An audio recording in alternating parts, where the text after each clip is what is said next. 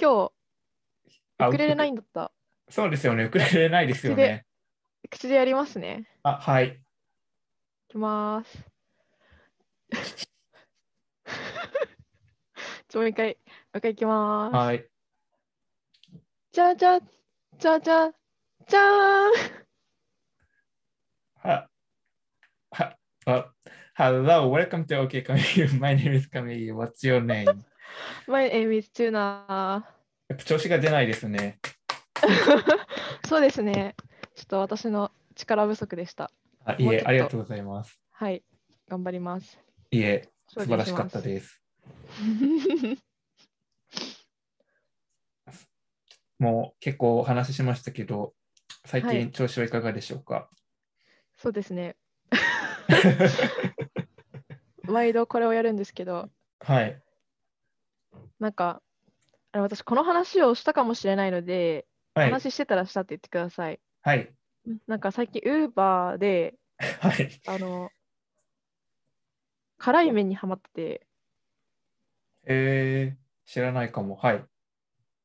なんか、辛い麺専門店みたいなところの、パクチー辛麺っていうのにはまってるんですけど、なんか、やばいものが入ってるのかわかんないんですけど、はい。なんか、中毒性がすごくて、1ね。週間はい。に2回くらいは、最低2回はこれを食べないと、身が持たない体になってしまいました。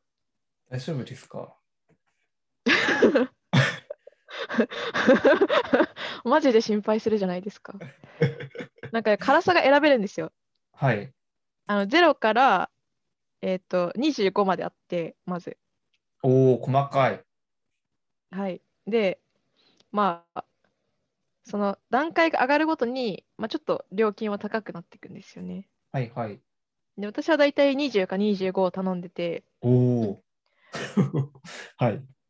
でも25だと、なんか結構即日お腹壊し状態になるんですね。即日お腹こだから、なるべくそのミーティングとかが入ってない日に、でいつお腹来ても大丈夫なように、スケジュール管理はちゃんとしてはい25を頼みます。う。おお昼ですか？その上、あ、そうです、お昼お昼。はい。でその上も一応あって、辛さ的に。はい。その1個上が、25の 1, 個1個上がマグマっていう辛さで、はい。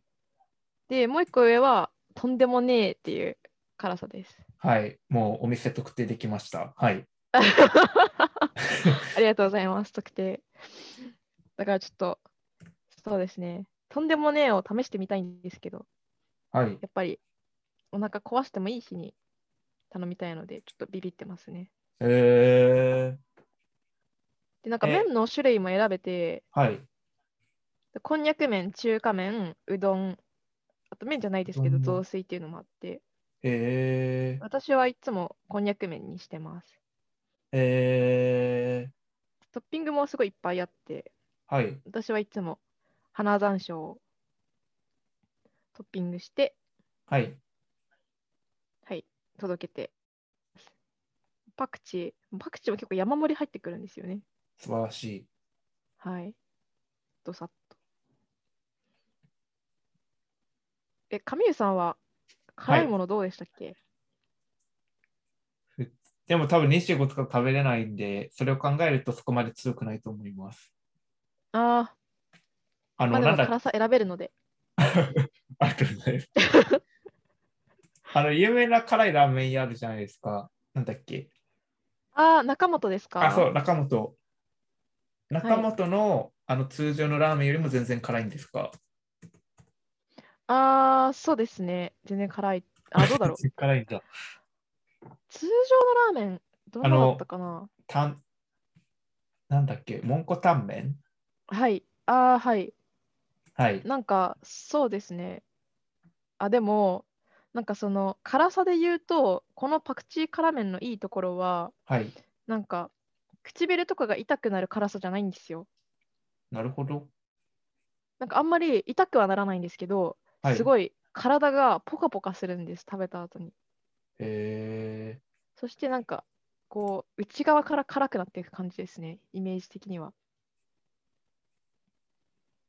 なんか中国料理とか、そんな感じがしますけど。ああ、それに近いのかもしれないですね、なんか。はい。えー、それがいいんですね。いいです。最高です。何で辛くしてるんですかね？唐辛子だけですかね？うーん、結構すごいなんかドロドロした赤い感じなんで、スープが。はい多。分唐辛子だと思うんですけど、えー、初めて聞いた。ぜひ。はい。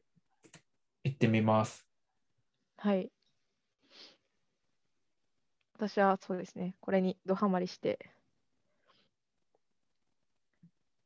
割とその8月あたりは、8月、9月か、あたりはタイ料理を、パッタイセットを頼みまくってたんですけど、ああ、はいはい。最近のオーダー履歴はもう辛麺一択になってますね。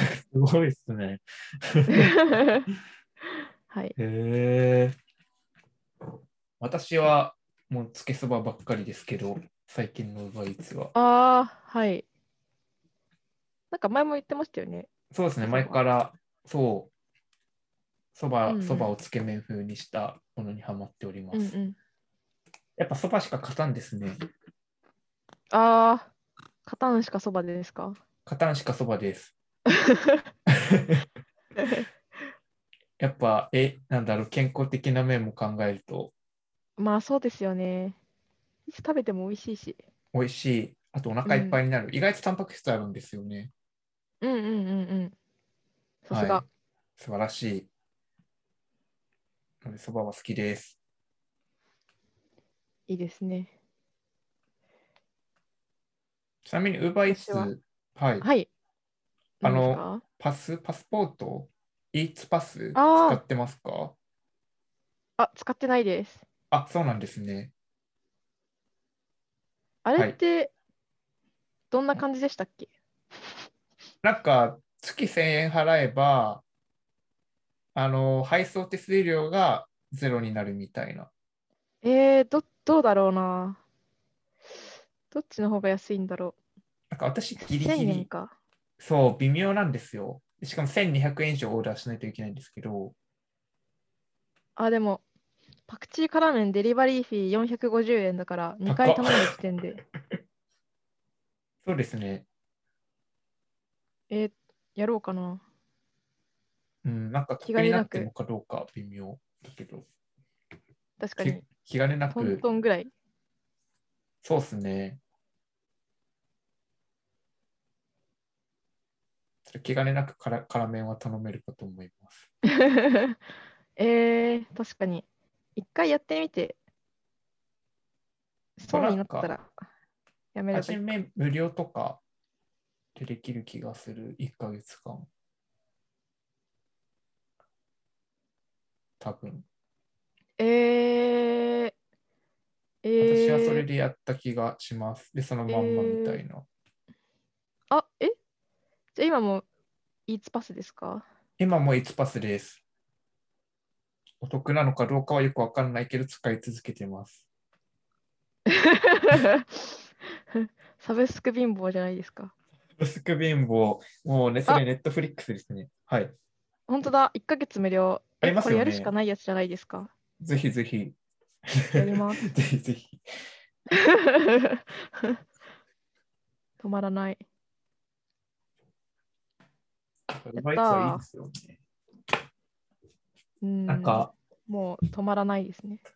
たまにやっぱ Uber Eats 高いなって思って、持ち帰りとか、そのお店に行ってみたりとかするんですけど、はい。なんかその、そうやってレ頼んで、さらにレストランで待ってみたいな、その時間が非常に無駄に思えてきて、はいはい。Uber Eats だったら、ただ家に行って他の作業してれば来るのにな、みたいな、うん。そう、気持ちに最近なっちゃってますね。やばい。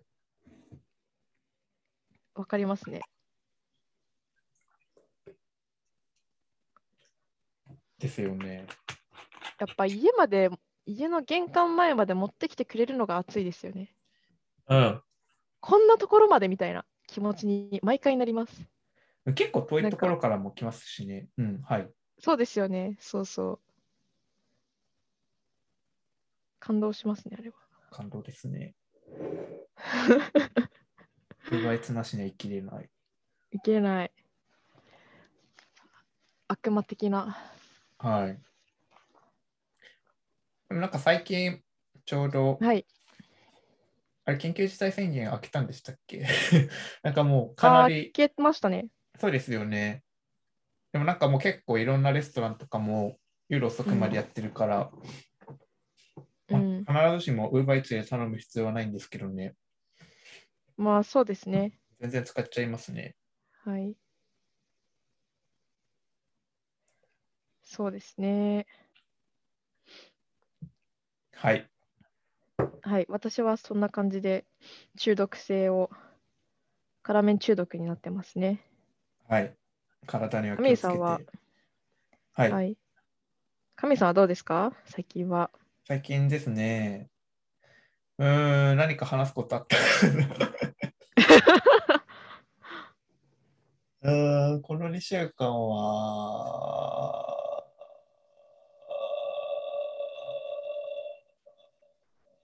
あ、そういえば、はい。川瀬破水ってご存知ですか？何ですか？川瀬破水っていう方がいるんですけど、あの最近、あの損保美術館という新宿にある美術館で展示会をやっていまして、はい。えっと、川瀬破水旅と郷愁の風景みたいなタイトルでやってるんですけど、えーあの、なんだっけ、しあの、は版画、版画の人なんですけど、はい。結構新しめ1900、1900年代前半とかに活躍されてた人で、だからなんか白黒の版画ではなくて、そそこに色が乗っかってる版画なんですよ。うん。かわいいですね。そう。で、すごい良かったんです。すごい。よかったんですね1。週間前に行って、すごい、はいなんか初めは、なんか他の美術館行けるとこ、チケット取れるとこなかったんで、ちょっとここ行ってみようって感じで行ったんですけど、本当に良くて、うんうん。全然さっさと切り上げてサウナ行こうと思ってたのに、もう2時間以上そこに居座って、じろじろ絵画を見てました。へえ。すごいおすすめでうす。んなんか、あれですね。全然古古く見えないっていうか、古さを感じさせないですね。そうっす、今見てますけど。いやもう本当に素晴らしい。すごい。うん。しなんかそう、全然古古さを感じないし、うん、なんか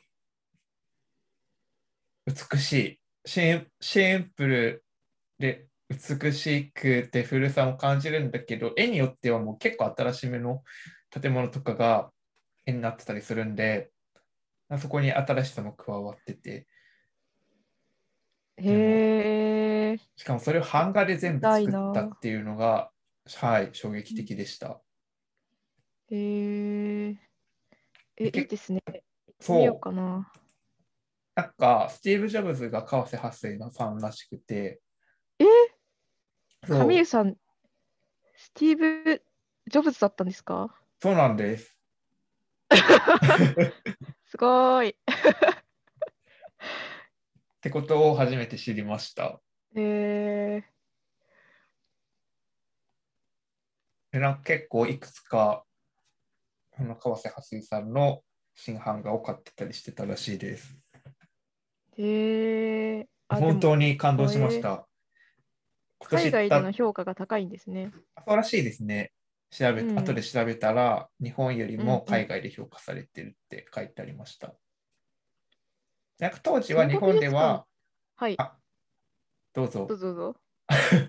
えあごめんなさい。当時はなんかはい。昭和のなんか広重、歌川広重みたいな感じですごい各地の景色とかを描いてたんで、まあなんか広重のパクリとか言われたりとかも当時はされてたらしいです。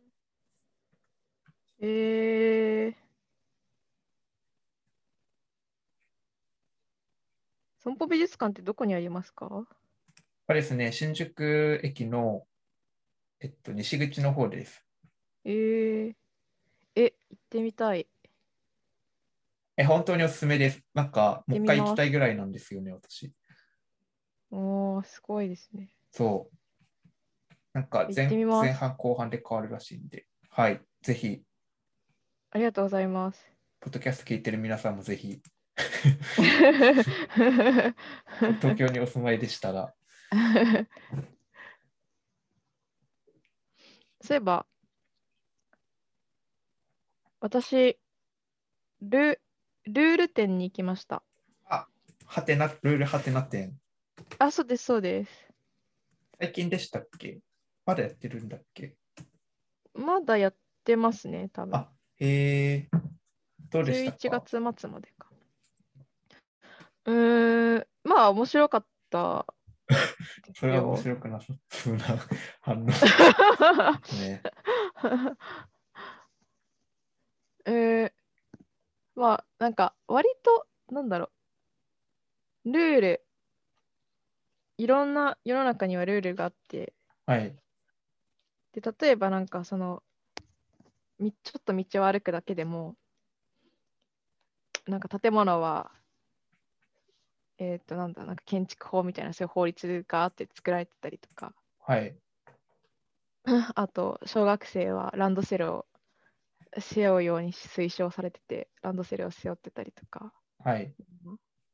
ポストは法律では決められてないけど、赤色に、なぜかほとんどのポストは赤色だったりとか、はい。はい。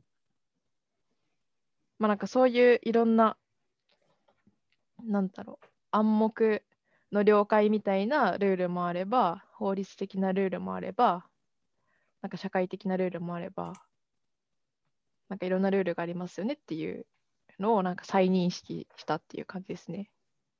うん、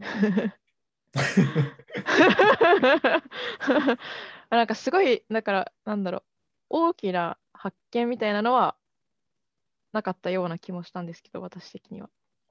まあ、それはそうだ。だよね、みたいなうん。ところにはなってしまいましたね。なんか私もそんな感じがしはいて興味が湧かないんですよね。そうですね。なんか、うん。アート的に面白いわけではない。アート的に、うん、そうですね。アート的に面白いかっていうとそうでもないかも。ああ。なんか割と、そういうアートっていうよりは、はい。なんか実生活の身の回りのルールとかを展示してあったり、あ、ではいも面白かったのがあって、もうこれ、あれですかね、なんかポッドキャストで喋っていいやつなのかなまあ、いっか。ダメだ、わかんないです。ネタバレになんなければ。ネタバレ注意で。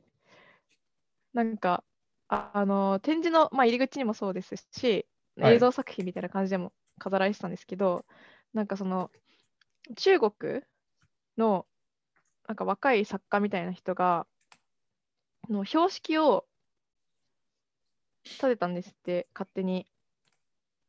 で、で、日本にですか？そこに、はい。あ、あ中国でです。ああ、はい。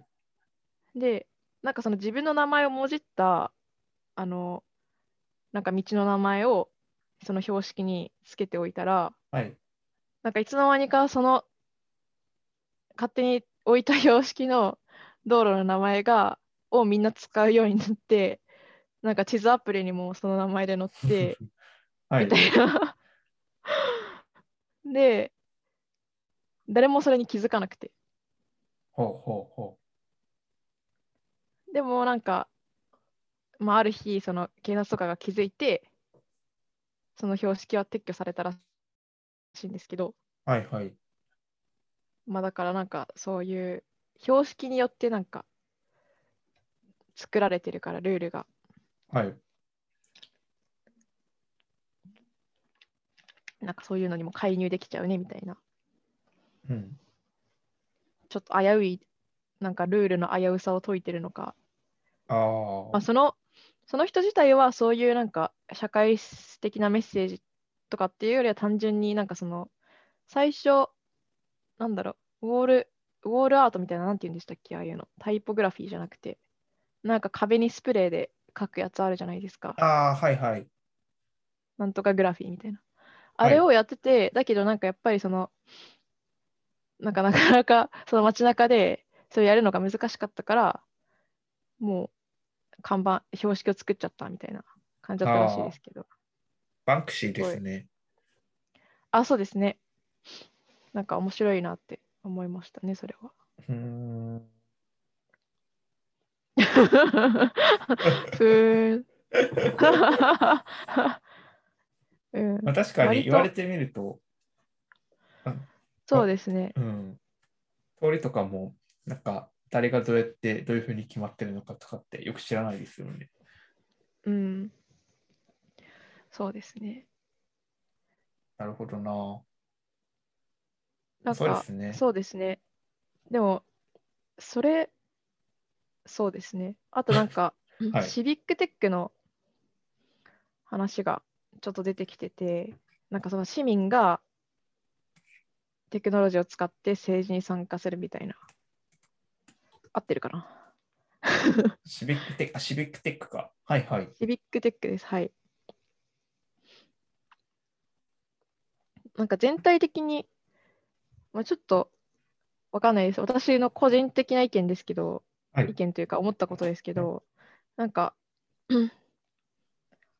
最近、えっと、自由への手紙っていう、なんかオードリー・タンの本を読んだんですけど、えなんかそれが結構近くて、ー、はい。個人的には。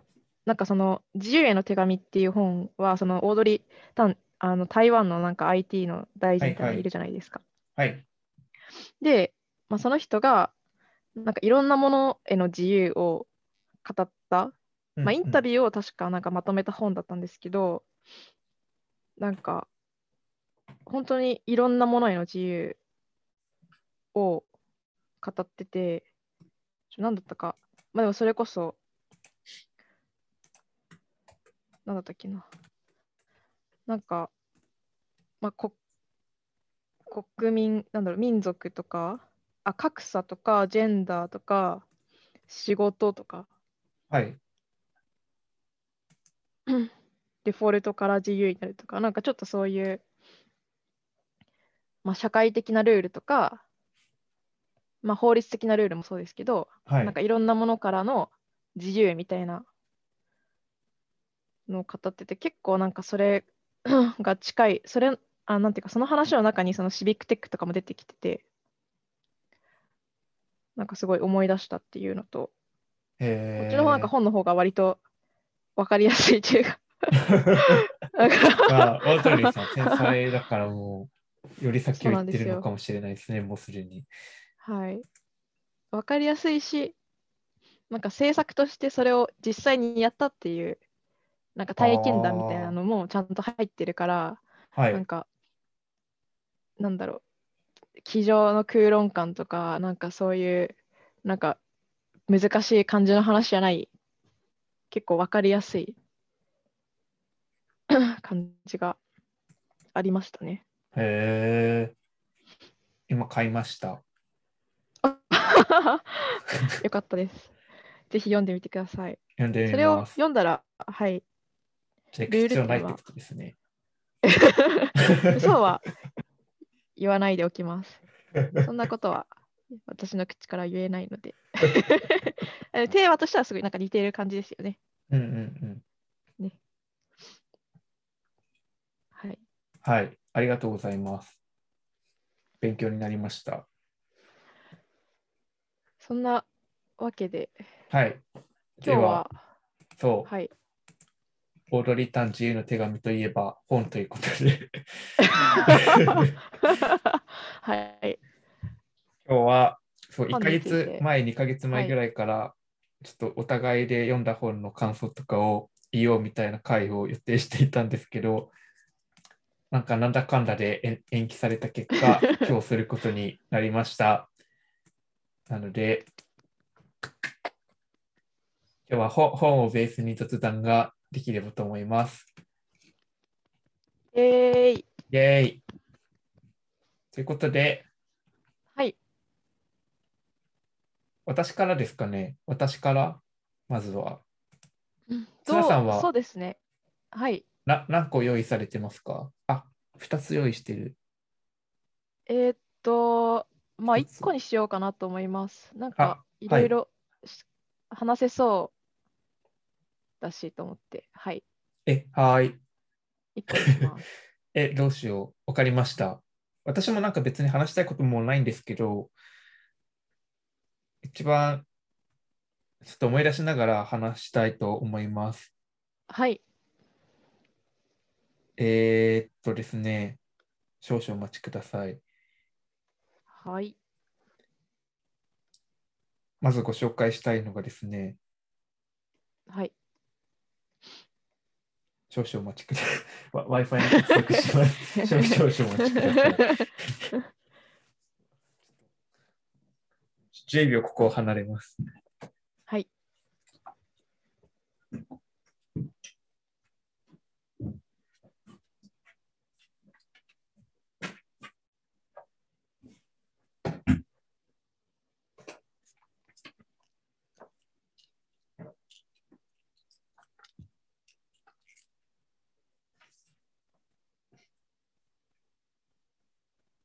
に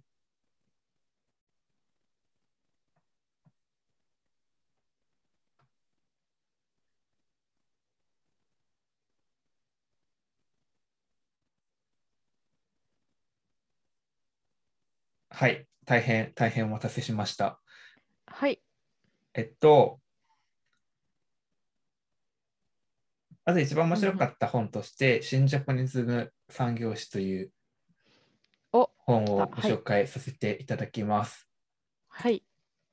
これは、まあ、マット・アルトさんっていう日本に、多分私よりも日本のカルチャーに詳しいアメリカ人の方が書かれたうんう本ん。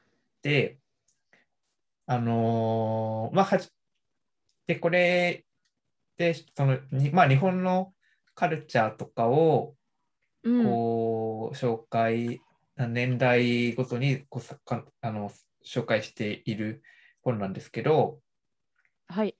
まあ、2020年にアメリカでは多分確か出版されて、まあ今年の夏にその翻訳、日本語に逆翻訳されたものが、うん発売されたというものになっております。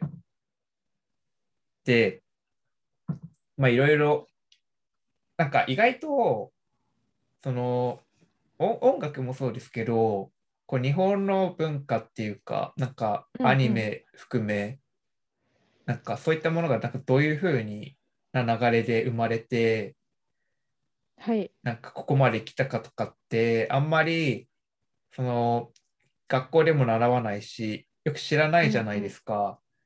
そうですね。そう、だからすごいいろいろ勉強になったなっていうのがあって、うんうん。で、まあ本当にいろいろなテーマが書かれていたたんですけど、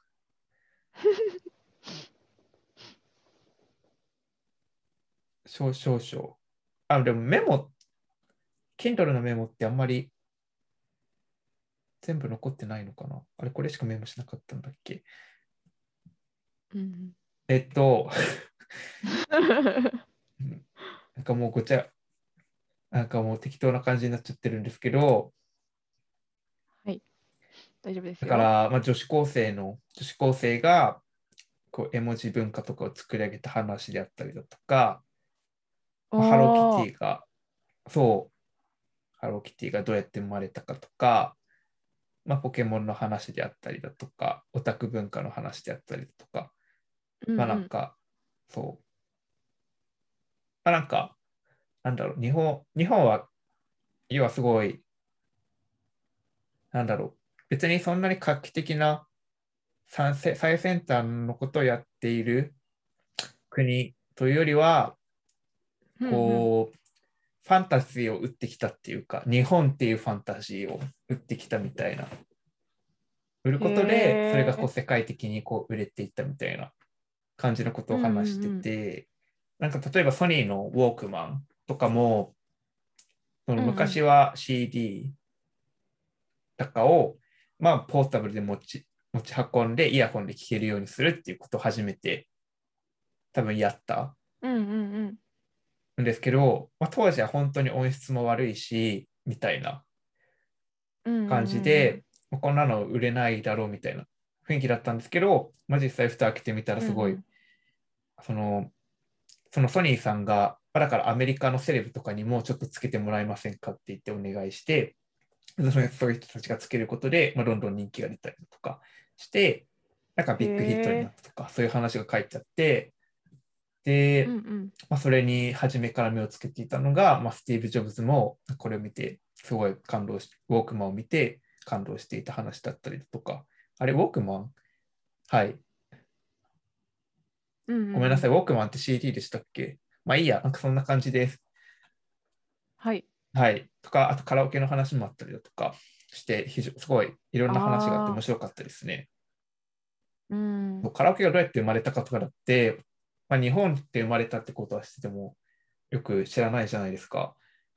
そうですね。うん。で、なんかまさにカラオケもこう自分がスターになってる感覚っていうファンタジーを与えてくれる文化だったりしするし、へえ。だから、あなんか、その、まあ日本の文化というか、まあげ元気がないという、こう日本の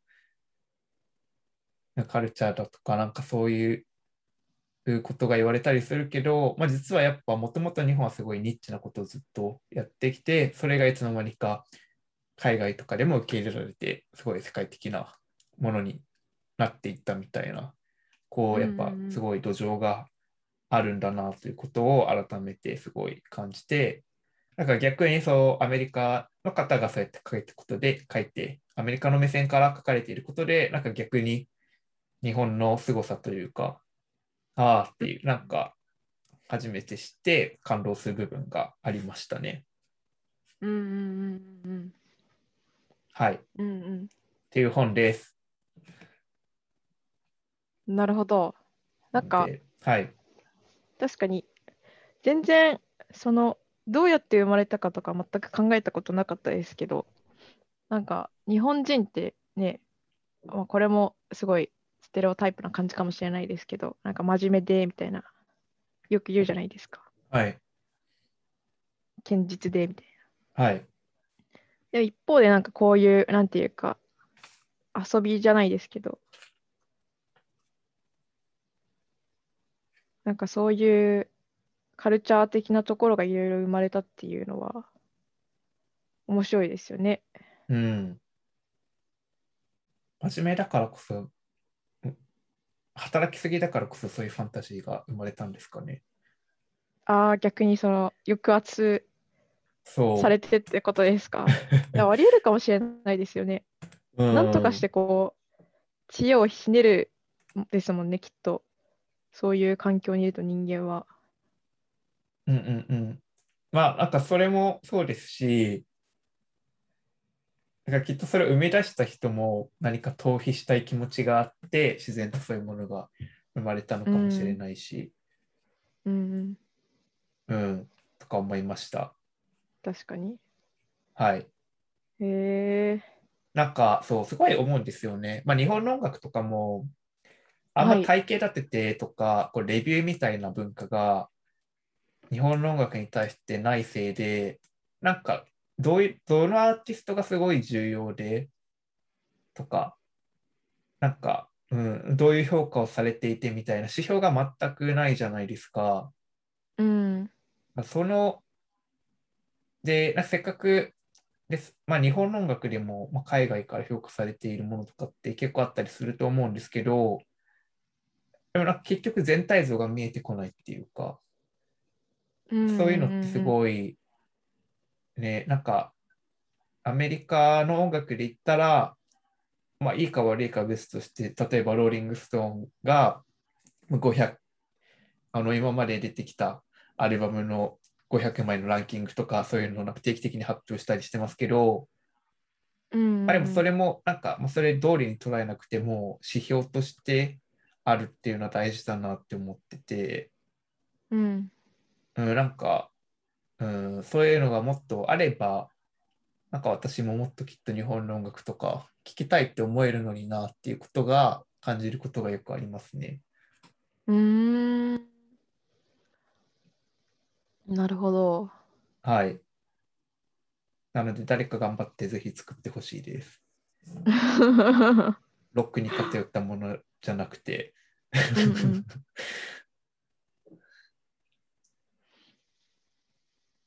はい、以上です。え、以上ですか？はい、私からはまずい、あ、一冊目は以上です。承知です。はい。はい。次はツナさんいきますか。私行きますか？おはい。私は、えっと、自分らしさと日本語っていう本がすごい面い。白かったので、はい。それを紹介します。はい。で、これは、なんでか見つけたか忘れちゃって、多分、なんか、ツイッターかなんかで見たのかな、タイムラインで。まあ割とえー結構新しい本で、はい。中に出てくる、なんか例とかも結構新しい感じなので、はい。2000、今年の本なのかな？2021年5月って書いてあります。ですね。で、えっと、著者が中村桃子さんはい。で、確か前調べたときに、えっと、どこかの大学の教授をされてる方、はい。言語学で、だったと思うんですけど、はい。が書かれてます。はい。で、と、なんか言語学には3種類あるらしくて、えっと、いろんなお言語に含まれる音とかをメインに扱う音韻論と、言葉のつながり方である文法を調べる統合論と、言葉の意味を調べる意味論。うんなんかこれが基本の3つで、それをもとになんか言語学っていうのが成り立ってるらしいんですけど、で、なんかその言語学にもいろいろなんか種類があって、その中でなんか社会言語学っていうのを扱っていらっしゃるらしいんですね。はい。で、社会言語学っていうのが、なんか社会と言葉の関係で、うんうん。その社会が変わることで言葉がどのように変わるのかと、うんうん。あと逆に言葉が変わることで社会がどのように変わるのかっていう。うん。ところを、ところ？で特に、まあ、その社会と言葉の関係性でも、その人の、なんていうか、アイデンティティ、私たちがアイデンティティを表現する方法が変わることで、言葉にどういう変化が起こるのかと、言葉の使い方が変わることで、私たちのアイデンティティの表現にどのような変化が起こっているかっていうのを、この本で結構書いてくださってます。へで、どうですか？なんか、ーはい。その、言葉遣いとかって普段何か気にすることってありますか？上湯さんは。うーん。えー、うん。難しい質問ですね。まあでも、自然と気にしてると思います。うんうんうんうん。なんかシチュエーションによって言葉遣いを変えたりとか。うんまあ、だからデスマス使うかどうかうんうんうんうん。はあるかなとか、うんうんはい。そうです。この本では、なんかその、アイデンティティがはい。自分の中でこう一個あるものじゃなくて、はい。なんか周囲の関わりによって表現されるものっていうはい、はい。ふうに言っていて、はい。例えば一人称が僕とか私とかで変わったりとか、はい。あと敬語をつけるつけないとか、はい。そういうのもその人との関係性を考えて適切な言葉遣いを私たちが自然に選んでいるうんっていう意味で、なんか、そう、いくつかアイデンティティがあるっていうふうに言ってますね。なるほど。どうですか？一人称。何使いますか？あ私は、まあでも、こういうデスマスを使うときは私で、使わないときは、まあ僕か自分か、僕、自分、僕、うん、かな。はい。えー自分っていうのも使うんですね。じうん、なんか自分はとか言って言うときはある気がする。なんか体育会系の人みたいですね。え、そうなんですか？部活にみたいな。いや、イメージです。えー、自分はみたいな。あー、なんだろう。たまに僕僕だとはい。や優しすぎるときがあるっていうか、なんか自分はこういう意見なんですみたいな ことを言ったときは、うん。なんか、うん、自分はがあるかもしれない。うーん。えー、はい。なるほど。妻さんはどうですか？えー、私は、基本私ですね。おお、常に。はい。で、そうですね。ただ、こはい。の、この本で、この女子、小中学生が、うちっていう一人称を使うって、使う理由が、はい。考察が書かれてるんですけど、はい。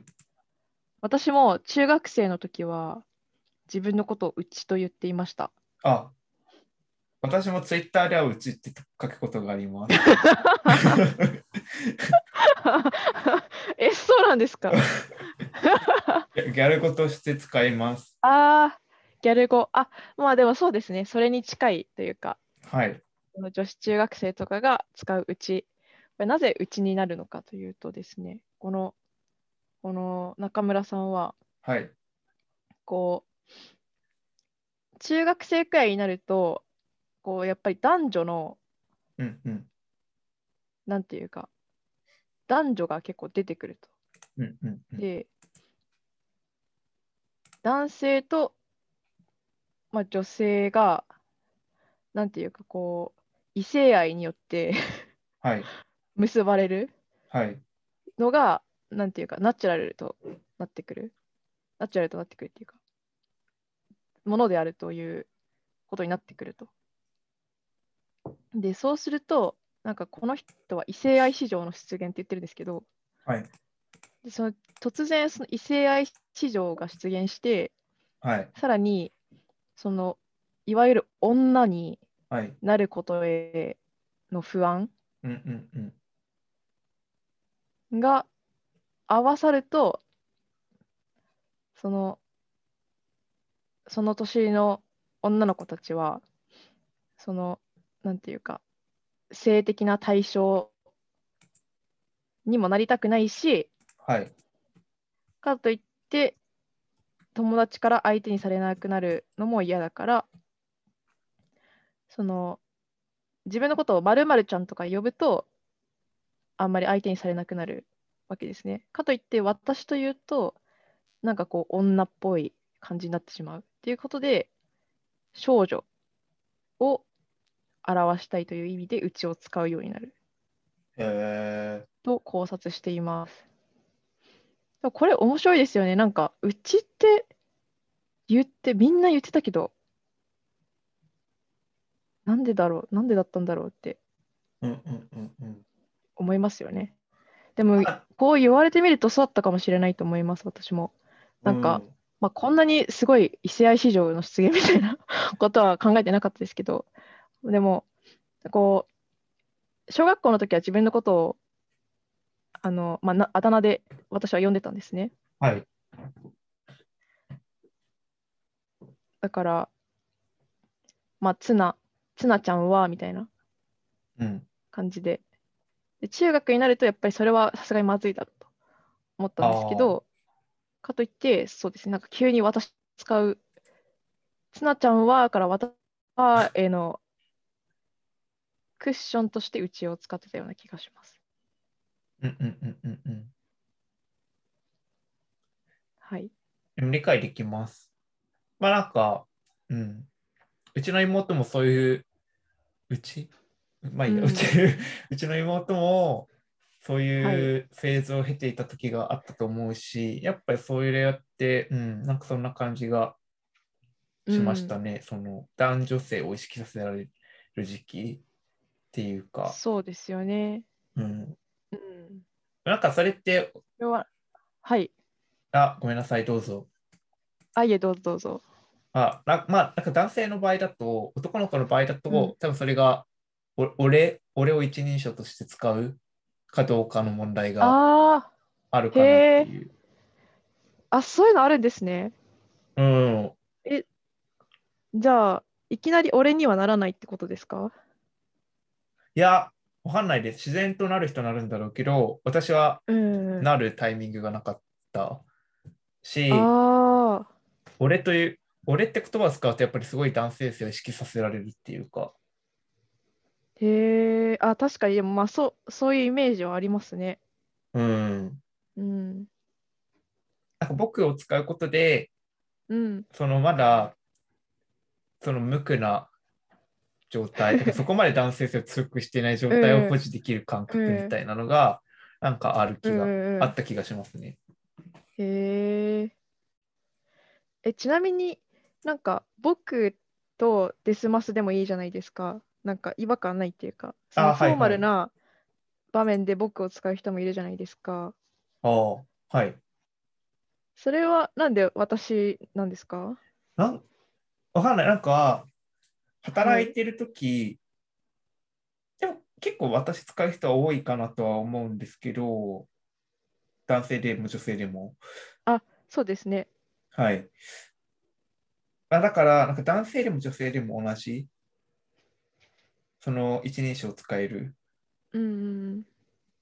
っていうのが、まあ、個人的にはいいなと思ってて、っていうのなんだろう、そんな意識してるわけじゃないんですけど、なんかでも愛、愛に似てますよね、英語の。あ、そうそう、愛、うん。愛って言いたいんですよね。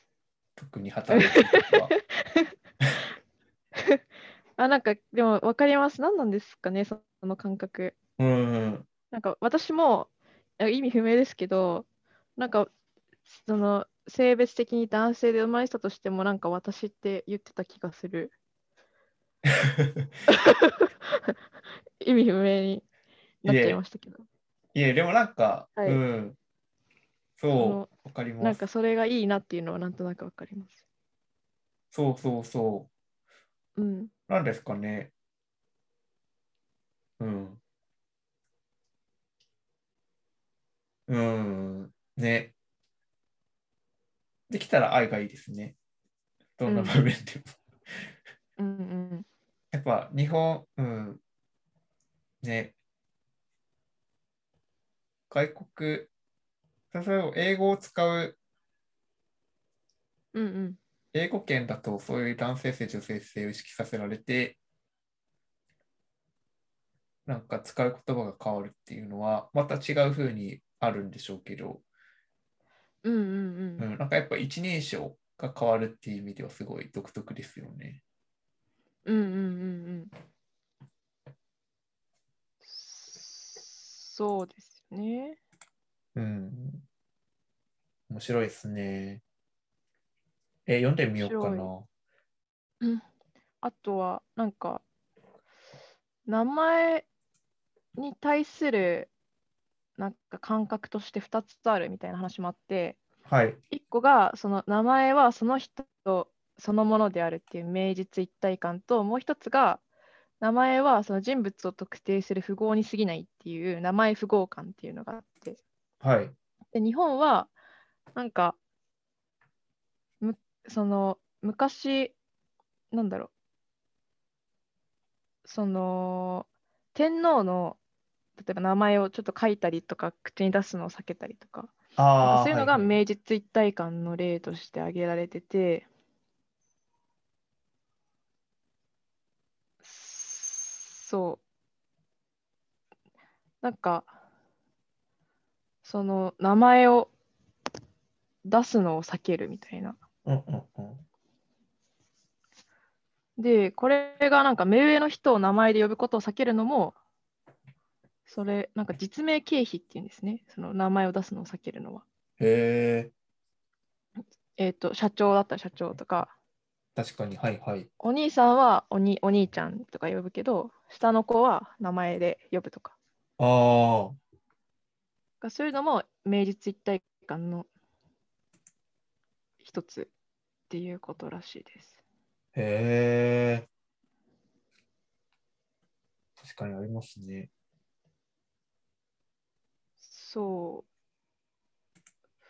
がなんか逆にその名前を変えることで自分も変えられるんじゃないかみたいなのが割となんかペンネームとか芸名とかあなんかそういうので使われたりする。あ、紙で逆になんかはい。その面白い例だなって思ったのがなんかその逆にそれでいっぱいペンネームとかを持ってる人もいてはいはい。でそれがその1個のペンネームでなんかポシャってもっていうかあ変な失敗しても別のペンネームを使えばどうにかなるみたいなうん。逆にそういうなんかリスクヘッジみたいに使うこともできてはい。でそれの例で出てきてるのがあのピコ太郎が出てきててああ。はいこれははピコ太郎は、い。なんとか大魔王でしたよね。あ、そうそう、大魔王が、大魔王も本名じゃないけど、大魔王がさらにその演じてるみたいな体になってるから、なんか入れ子構造じゃないけど、なんかそういうのも今はいますねみたいうんな。話とか。そうですね。はいあ。とはまあ、なんか選挙とかでも結構使われてましたけど、なんか、性、婚姻の、はい。婚姻の改正の話とかが割とちゃん。と、そういう歴史的な背景とかが書かれてたりとか、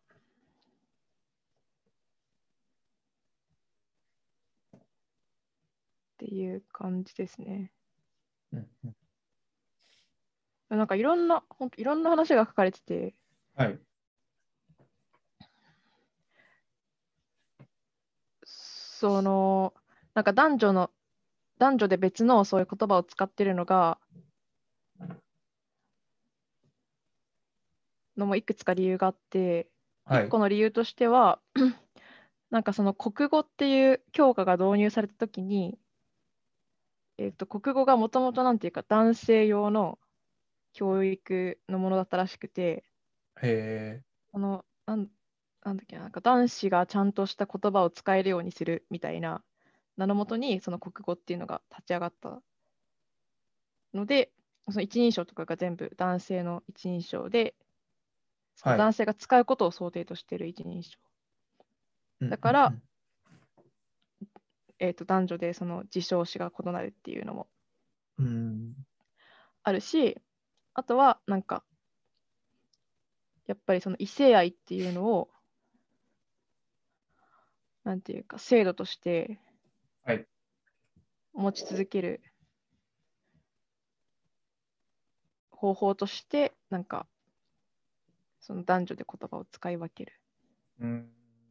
みたいなのもあるっていう。へえ。ありがとうございます。はい、なんか、話そうと思うといっぱいい読んでみますろ。んな話があるので、あはい、ぜひ読んでみてください。はい。そう、難しいですよね。話してみると。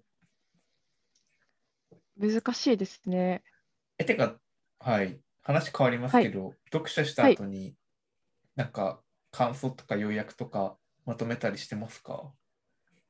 えー、なんかする本としない本がありますね。でも、えー、なんか本当に結構ちゃんと自分に刺さった本だったら、なんか割とかなりメモ取るし、えー。まあ、そうじゃない本でも、はい。なんか1行2行で残しておくかもしれないですね、大体。あーやっぱ残さないとダメですね。えーなんか絶対忘れますもんね。そう、忘れてますもん。今喋りながら。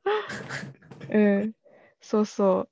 そんなに脳のメモリないから忘れちゃうんですよね。書感想文つけよう。って思いました。はい。そうなんですよね。まあ時間かかるんですよね。でもちゃんとやろうとすると。うん。ものにもよりますけど、やっぱ。しかもなんか出先とかで読んでるとメメモする環境なかったりするし。ああ、うん、確かに。そうですね。まあ、スマホとかでやっちゃうときもありますね、私は。はいはいはい。うん。ちょっとでも脳に留めておこうっていう。うんうん。そうですね。学び。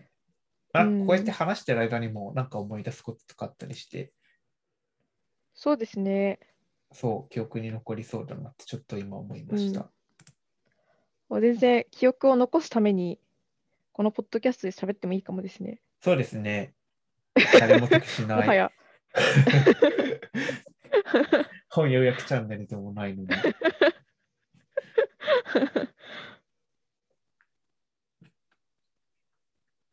はい。こんな感じですかね。はい。はい。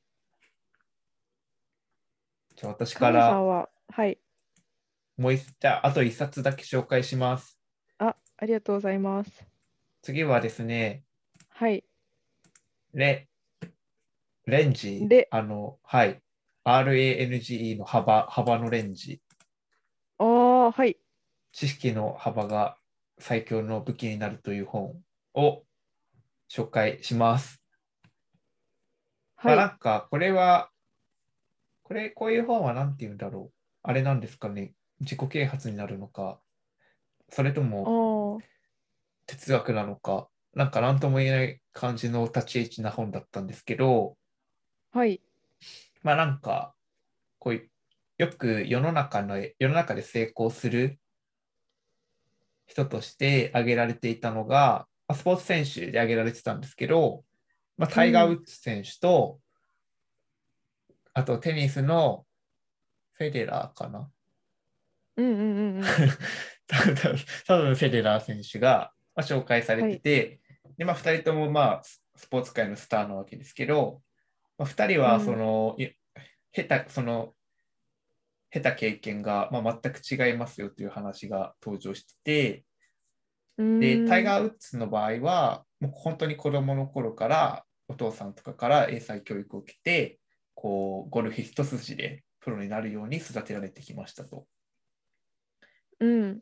ただ一方で、そのテニスのどなたかの選手は、あのいろんな、まあスポーツ本当にいろんなものもさせられたし、いろんなことをやってきて、まあ、その中で、なんかよくわからない、まあ結構遅めのタイミング、高校生だとかで、まあ一番テニスができるからっていう感じで、テニスを極めていくことにしたみたいなうんうんらしいんですよ。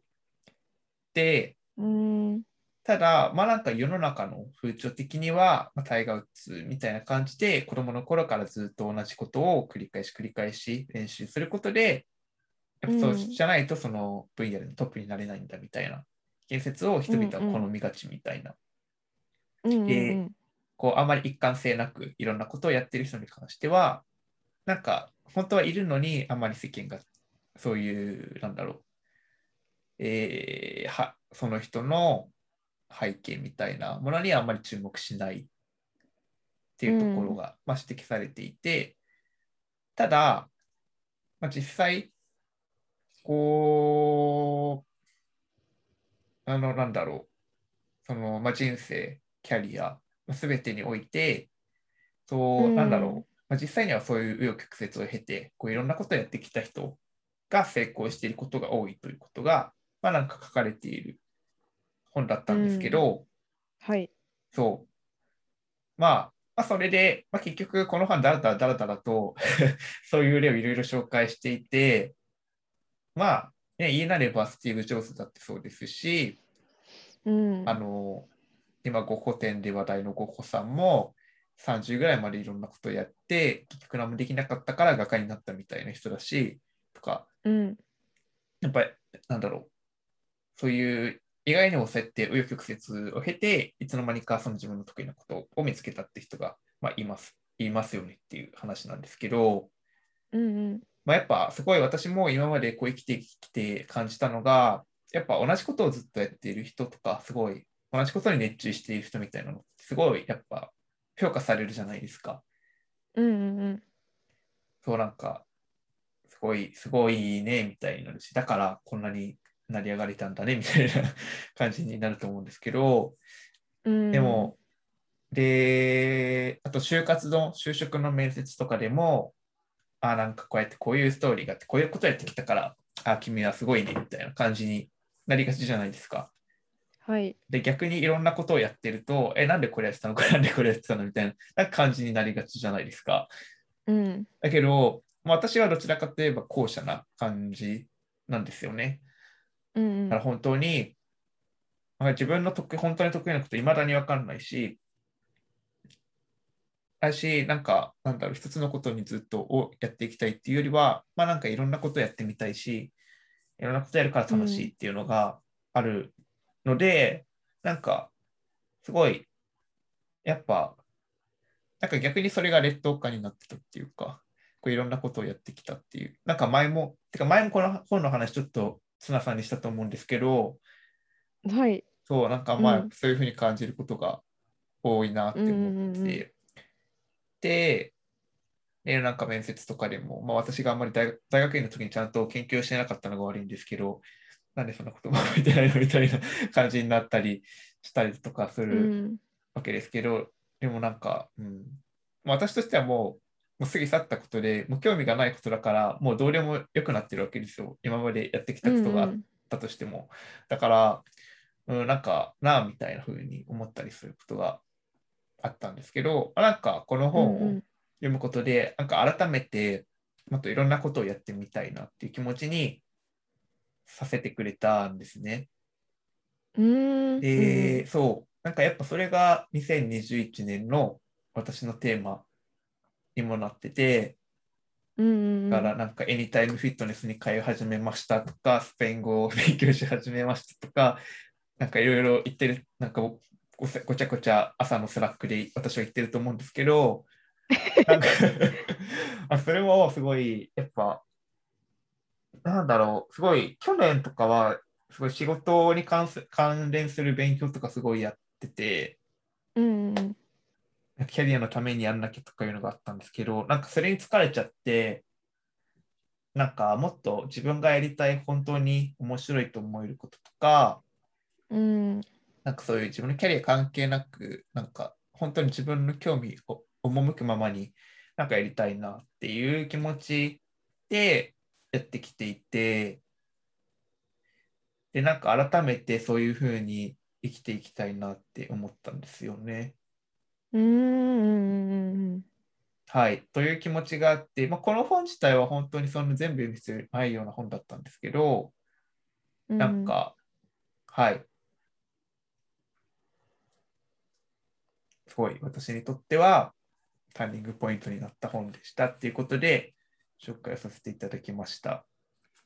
うん。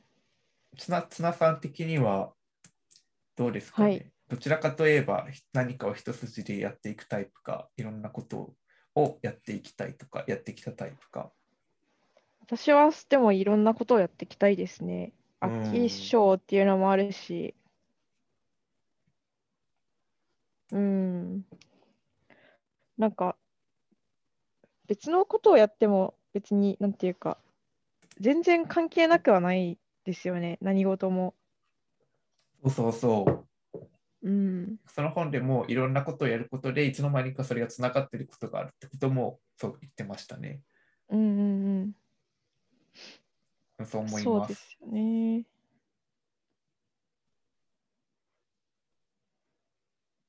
え英語の勉強にしてもそうだと思うし、うんうんうん。だって英語の勉強してると単純に英語が話せるとか、そういう次元の話じゃなくなってくるじゃないですか。うんうんうんうん。例えば、読むニュースの幅も広がるし、違う視点の意見も自然と入ってくるし、うんうん。でもちろん、なんかまあ、そのキャリアキャリアで活かせるところが出てくるかもしれないし、で逆にそうそういう感じではなくて、単純に趣味として見ていた映画とかで、なんか何が面白いのか理解できなかったところが急に、ああ、そういうことかっていうふうになんか分かるようになったりだとか、やっぱなんかそういういろんな発見があることでどんどん視野が広がっていくっていうことを英語を学ぶことで、まあ、逆に身につけられたりとかしたりするんで、まあやっぱそう、そういうなんかやっぱ自分の興味に従って楽しく勉強していくことで、よりいろんなことの興味が広がっていくっていうふうに 日本語がだんだんおかしくなってきたんですけど、なるのがやっぱいい いい状態だなってすごい思いました。うん。そうですよね。でもなんかそれを理解してない人が世の中には多いという不満です。うん。これは私の会社に対する不満です。なんか、うん。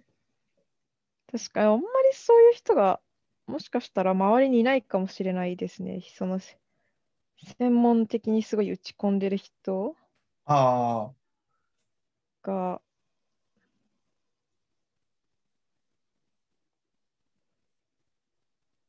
とか、それをよし、えそれをなんていうか、すごい評価してる人みたいなのが、あんまり、でも、神湯さんの周りはそうなんですね。あ、わかんないです。なんだろう。でもなんか、うん。全然関係ないことをやって打ち込んでたりすると、なんでそんなどうでもいいことをやってるのみたいになることって結構ありませんおかーえー、あんまり。ない気がします。ああ、それは素晴らしい。いい環境ですね。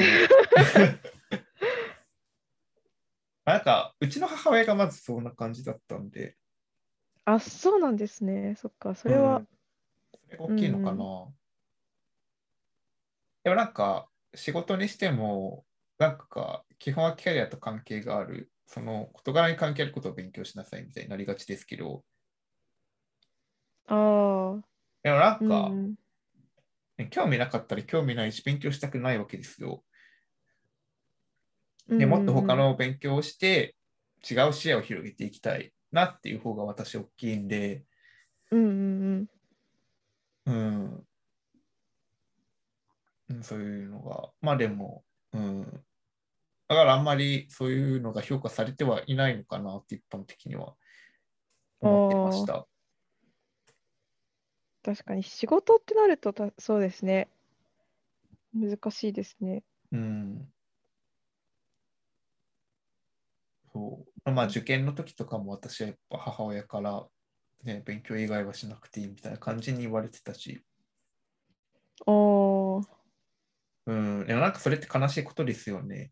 なんかそうやっていい大学に入る人とかもいっぱいいるのかもしれないですけど、うん、やっぱ、うん、世の中にのことに、を、やっぱ世の中のことに関心をもっと持てる、持つような教育というか、なんかそういう機会がやっぱもっとあるべきだなってうんうんうん。感じますね。なんかしただ新聞を読めっていう話じゃなくて、うんうんうんうん。なんかそれをいかに、中、そう、いかにそれが今やってる勉強と結びついてるかとか、いかにそれが自分たちの生活に関わっているかとか、うん。はい。そういうのを感じれる機会って少なかったなって思いました。はい。ああ、その学校の勉強がとかですか？そう、まあ学校の勉強もそうだし、受験の勉強もそうだし、うん。はい。から今になってすごい知ることたくさんあるんですよね。確かに、それはそうですよね。本う当、ん。知らなかったことがたくさんある。はい。そういった意味でもやっぱね、知識の幅は必要ですなと思いました。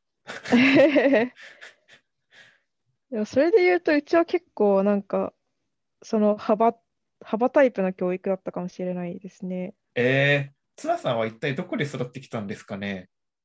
どこ、どこで？同じ、同じ国、同じ東京都で育ってきたとは思えない。でもなんかそうですね。結構いろんな習い事をしたんですけど、はい。まあ、でもそんななんか長くつ最長でも6年くらいしか続けなかったですけど、なんかその母親曰く、なんかその別にオリンピックの選手になるわけでもないからみたいな、はい。そんなにその一個のことを、まあそれこそタイガー・ウッズみたいにうんやるっていうよりは、なんかいろんなことを経験して、その中でなんか一個でも学びがあったらいいみたいな。なんかそのピアノとかもやってたんですけど、ピアノもそんなに上手くなくてもいいから、その楽譜が読めるか読めないかだけで全然違うから。ー。うんうんので、うんピアノをやったりとか、はい。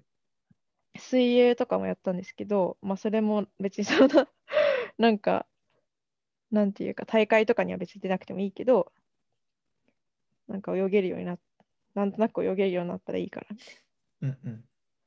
な感じで、そうですね。でなんかいろんなものを、いろんな習い事をさせてもらいましたね、うーんちっちゃい頃は。なるほど。うん、うん。うん。なんか習い事という観点で言うと、私も英語とかピア、英会話、ピアノ、水泳は習ってましたね。あ、そうなんですね。あ、私も英会話もやってました。あ、本当ですか？はい。で、そう全然、なんか、ためになったのか、どうだったか。英会話は本当に謎ですね。ためになったかどうか。謎ですよね。まあ、ためになったっていうことにしておきましょう。一応。そう。まあそこら辺はうちの親はあんまり気にしてなかったですけどね。なんか。うんうんううん。ん。まあ、はい。確かに。でも、そうですね。うん。やっぱ、どう、最強の武器になるって言われると、はい。武器、何と戦うんだろうっていう気がしますけど。はい。武器にはでもなんかいろい。ろ、はい。なんか引き出しを持っておくのは大事っぽいですよね。わかんないけど。そうですね。うん。まあ、武器というか、引き出しを持っておくべきというか。うん。というか、うん、なんだろね、やっぱなんか、ね、お金儲けだけを考えて生きていきたくないはないですよね。うん。もっと深みのある人間になりたい。まあそうですね。深み、どうやったら深みが出るんだろう。でもすごいわかります。はい。なんかやっぱもっとちゃんと、そう、世の中のこと全てを知ることは不可能ですけど、でも知る努力をして、うん。こう、いかにオードリー・ダンのように、タンのように、こう、世の中のためのことを思って、なんか生きていけるかどうか、うん。実際に人を助けていけるかどうかがやっぱ、人生の目標ですね。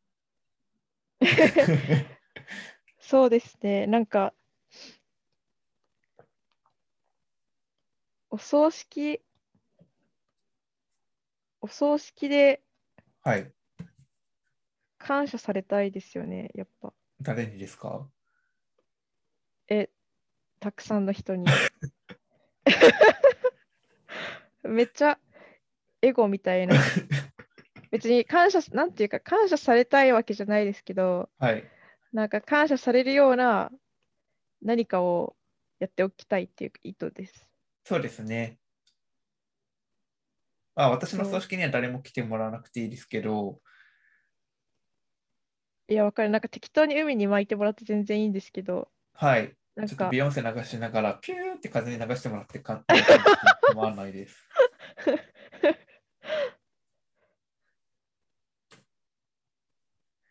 幅か。はい。まあ、やっぱね、生きる目標大切大切ですよね。すごい、27になってすごい思います。生きる目標。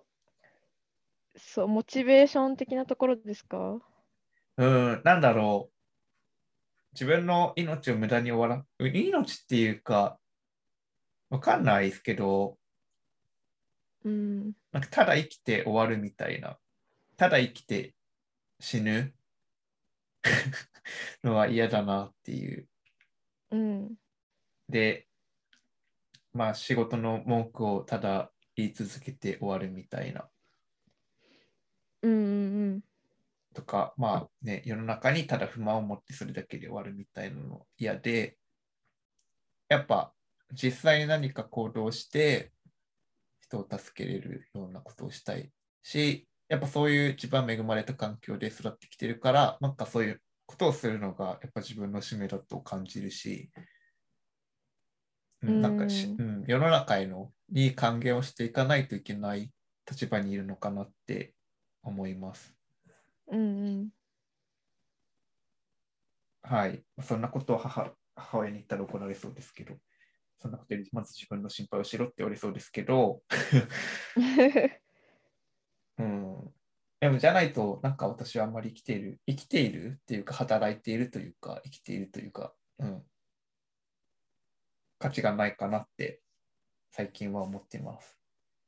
うん。まあそそれをするまでに、やっぱそれはすぐ叶えることは難しいかもしれないんで、まあ、いろいろ寄り道をして、自分で楽しいって思うことをしながらうん向かっていきたいですね。いいうん話。うんうんはい。いい話ですね。以上です。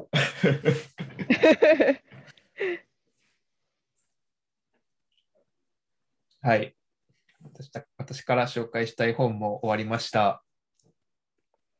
はい。ありがとうございます。はい。綱さんははい。もう大丈夫ですかね、紹介したい本は。そう。そうですね。大丈夫かな？なんか、サーチインサイドユアセルフも無事読み終わったんですけど、出た。はい。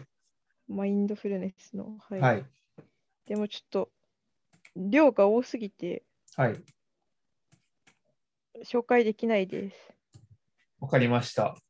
えちなみにそういう本もちゃんとメモ取ってるんですか？えー、サーチインサイドユアセルフは取ってないですね。ちょっと量が多かったから。ああ、やっぱり量多いとむずいですよね。マーカー、そうですね。マーカー引いてる感じですね。ああ。マーカーってちゃんと反映されてますか？後でと、え、されてないですか？わかんないです。なんかいっぱいしたつもりだったんですけど、なんか全部反映されてないような気持ちに。えー、なんでだろう。されてるのかな？なんか、一応 PC から自分がハイライトしたうんうん。UR、ものをあの URL でまとめまとめてみることは、さっき発見してできたんですけど、これだけだったかな、うんそうなのかな？私はちゃんと多分つけられてますね。よかったです。じゃあ私もそうなのかな？はい。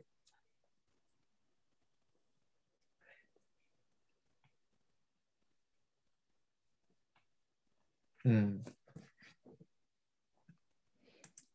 うん。わかりました。感想も特に今回は良いですか ?Search Inside Yourself に関して。サーチインサイド yourself はそうですね。感想もない。なるほどっていうだけですね。えマインドフルネスはやっぱり良いという結論には達した感じですか？ーまあそうですね。やっぱ大事だなっていう気にはなりましたけど。はい。はい。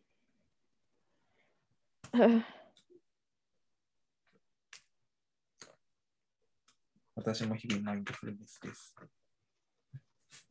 そうですね。日々、日々マインドフルネスですね。やっぱ。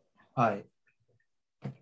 やっぱ世の中はストレスになることがとても多いので、うん。先ほどは会会社の愚痴を綱さんにボロボロこぼしてしまいました。そういうのを受け流す心の余裕をマインドフルネスで培っていこうと思います。私も頑張ります。はい。受け流せるように。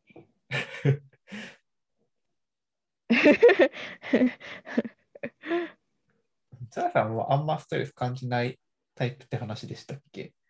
それはなかったっけ？そうですごめんなさいね。はい。あ、よかった。あんまり対人関係であんまりストレスを感じないタイプと思ってたんですけど、はい。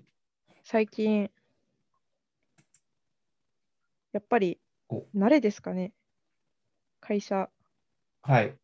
会社で多分慣れが出てきてお、ちょっと、なんていうか、はい、必要になってきうました、うがっているというか、はい。はい、調子に乗っています、私は。ツナさんがですか？はい。興味深いです。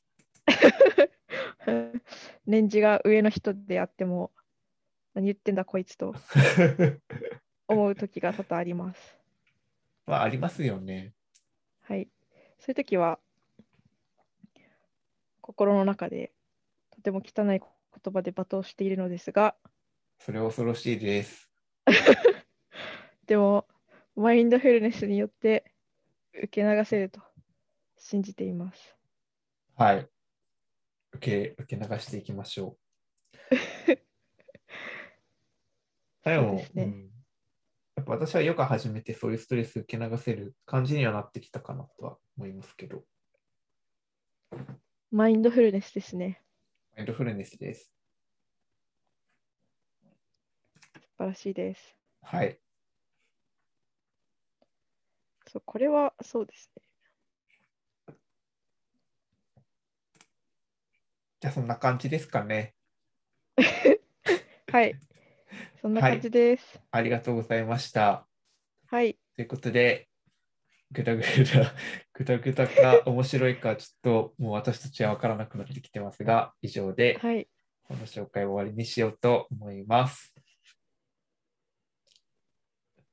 じゃあ、終わりに向かっていく感じでいいですかね。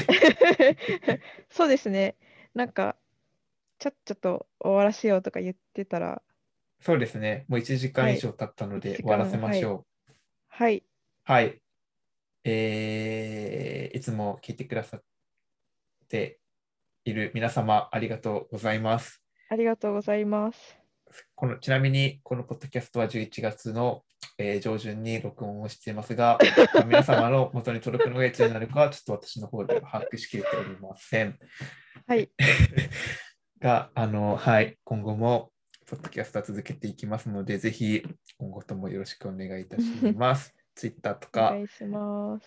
はい、Twitter とかでも感想お待ちしてますし、Spotify とかでも、Google お便りフォーラムとかでもいろいろ感想をくれたら、とてもとても嬉しいです。はい。はい。ということで、ハッシュタグおきかみです。いますかねちなみに。いない、いないと思う。いなかったといないですか？ちょっと見てみます。はい。OK、紙。みんな恥ずかしがってツイートしてくれないんです。恥ずかしがり屋なんですね。はい。はい、いないですカ。タカナ。あ、いないですね。神湯さんのアカウントが出てくる。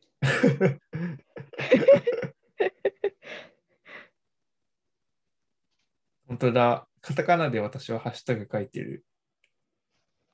あれでもカタカナでよくかっあれいいやつですよね。わかんないです。ど どっちがせいだか記憶がないですが、はい。あ、でもひあ、ひらがなでツイートしてる人いますね。そう。でもこの人は前回取り上げました。なるほどありがとうございます。はい。ありがとうございました。また皆様からの、はいどんどんつぶやいてくれると嬉しいです。はい。ということで、以上になります。はい。はい。バイバイ。バイバーイ。